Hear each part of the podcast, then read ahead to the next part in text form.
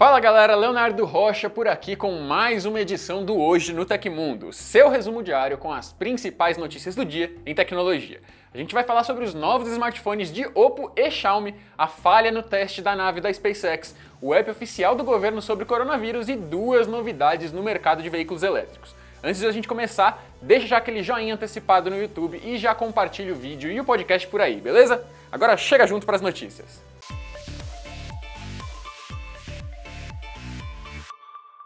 A subsidiária Redmi da Xiaomi vai lançar em breve um novo celular intermediário mas ela ainda não aguentou segurar o segredo e já confirmou alguns detalhes do aparelho. O modelo é o Redmi Note 9, que tem um material promocional focado na qualidade da câmera. O aparelho terá quatro lentes em um conjunto quadrado nas câmeras traseiras, assim como na geração anterior, mas ainda não sabemos qual será a resolução dos sensores. Lembrando que modelos recentes da Xiaomi, como o Mi 10, têm uma câmera com 108 megapixels. Como o Redmi Note 8 Pro já chega a 64 megapixels e o novo aparelho promete câmeras Pro, não é impossível vermos o chegando na novidade também. Já a bateria do Redmi Note 9 vai suportar a tecnologia Fast Charge de carregamento. O modelo ainda terá conectividade USB-C e entrada tradicional para fones de ouvido. A única cor confirmada até o momento é azul. O Redmi Note 9 será apresentado oficialmente no dia 12 de março, então fique de olho no Tecmundo para saber tudo sobre esse smartphone. E você, pretende comprar um novo intermediário da Xiaomi quando ele estiver disponível por aqui? Responde a nossa enquete clicando no card no vídeo do YouTube,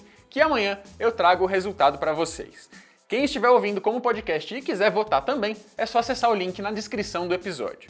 Na sexta eu falei aqui sobre o novo Apex 2020, o conceito de smartphone futuristão da empresa chinesa Vivo, e perguntei qual recurso dele vocês curtiram mais. 49% está interessado na câmera de selfies escondida sob a tela, sem precisar de qualquer recorte. 22%, eu incluso, curtiu mesmo é o sistema de gimbal da câmera traseira para estabilizar melhor as tremedeiras e movimentos. 16% gostou da possibilidade de desbloquear o aparelho com digitais tocando em qualquer lugar do display. 7% chonou mesmo no visual estilo cachoeira do painel e só 3% curtiram é que ele não tem qualquer botão ou conexão física.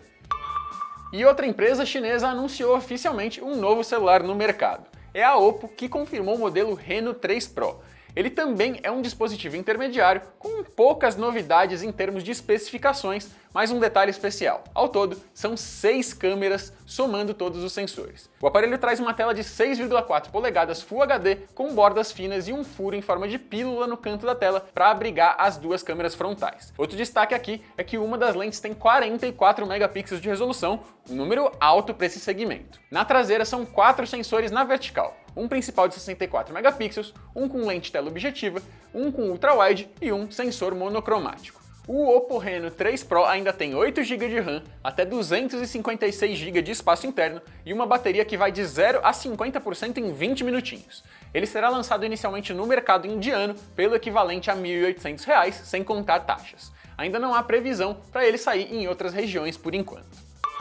A Renault apresentou um novo conceito de carro elétrico que tem uma função que ao mesmo tempo impressiona e rebate as críticas de quem acha que as baterias desses automóveis duram muito pouco. Chamado Morphos, o veículo é capaz de mudar o próprio comprimento, ou seja, ficar mais longo ou então encolher e se tornar mais compacto. No modo alongado, o Morphos pode receber uma bateria adicional para aguentar maiores distâncias. E isso poderia ser feito rapidamente em uma estação especial preparada para o carro. O primeiro modo é mais indicado para viagens longas e com muitos passageiros, enquanto o segundo é para o deslocamento pela cidade no dia a dia. Com a alteração, ele fica 20% mais comprido, o que deixa ele mais confortável para quem estiver lá dentro. A aerodinâmica também é modificada nessa troca, com algumas partes do veículo sendo reposicionadas.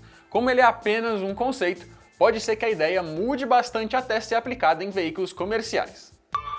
A oferta de hoje é um notebook Dell de 15 polegadas com processador Core i5 de oitava geração e HD de 1TB, que tá por um precinho bem bacana. Quem comprar pelo nosso link na descrição do episódio tá colaborando com uma pequena comissão que ajuda o Tecmundo a continuar funcionando e a manter os boletos sob controle. Então eu agradeço para vocês desde já. O Ministério da Saúde lançou um aplicativo com informações essenciais para você entender a atual situação do Covid-19 ou novo coronavírus. A plataforma se chama Coronavírus SUS e é feita em parceria com o Sistema Único de Saúde. O objetivo do app é basicamente conscientizar a população sobre a doença, já que tem muita informação falsa circulando por aí. Lá você encontra detalhes sobre os sintomas, dicas de prevenção e uma série de textos informativos sobre o vírus. Caso você apresente os sintomas ou conheça alguém que se encaixa no perfil, o app ainda traz um mapa com as unidades de saúde mais próximas. O Coronavírus SUS está disponível gratuitamente para Android e iOS. A SpaceX está a todo vapor nos preparativos da Starship, a nave espacial que fará viagens turísticas ao redor da Lua daqui a três anos. Mas um dos últimos testes da empresa não deu nada certo. Durante avaliações realizadas no último fim de semana em Boca Chica, no Texas, o protótipo do foguete simplesmente implodiu. O teste era de pressão e envolvia o uso de nitrogênio líquido. O vídeo mostra bem o momento em que o erro acontece, deixando o equipamento em pedaços. Um problema no tanque do protótipo teria sido o motivo da implosão, mas por enquanto a empresa não confirmou oficialmente o que causou o incidente. A SpaceX deve fazer um novo teste com uma versão corrigida do foguete nos próximos dias a Jeep começou a vender a sua própria bicicleta elétrica para os ciclistas mais aventureiros. O modelo se chama e-bike e as reservas já podem ser feitas no site da montadora, pelo menos fora do Brasil. As primeiras unidades começam a ser enviadas em junho e o preço é um pouco salgado, 5.900 dólares ou 26.500 reais em conversão direta sem taxas. Segundo a empresa, o veículo é mais voltado para práticas off-road e de mountain bike. Ela tem um sistema de suspensão poderoso e pneus bem resistentes e é fruto de parcerias com uma companhia chinesa de bicicletas, a Frey Bike, e uma norte-americana, a Quit Cat. O motor tem 750 150 watts de potência e a e-bike roda cerca de 65 km em uma carga, além de não ter previsão para ser lançada em outros países por enquanto.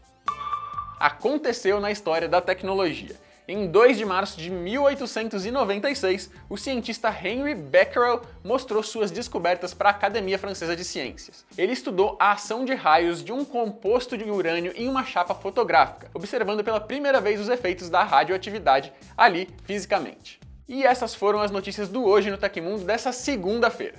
Força aí porque o ano começa para valer agora, hein? O programa vai ao ar de segunda a sexta, sempre no finalzinho do dia, e os links e tempos de todas as notícias estão no comentário fixado no YouTube e na descrição do episódio nas plataformas de áudio, onde também está o link para a oferta do dia. Quem quiser assinar o programa como podcast, encontra os links para isso na descrição do vídeo.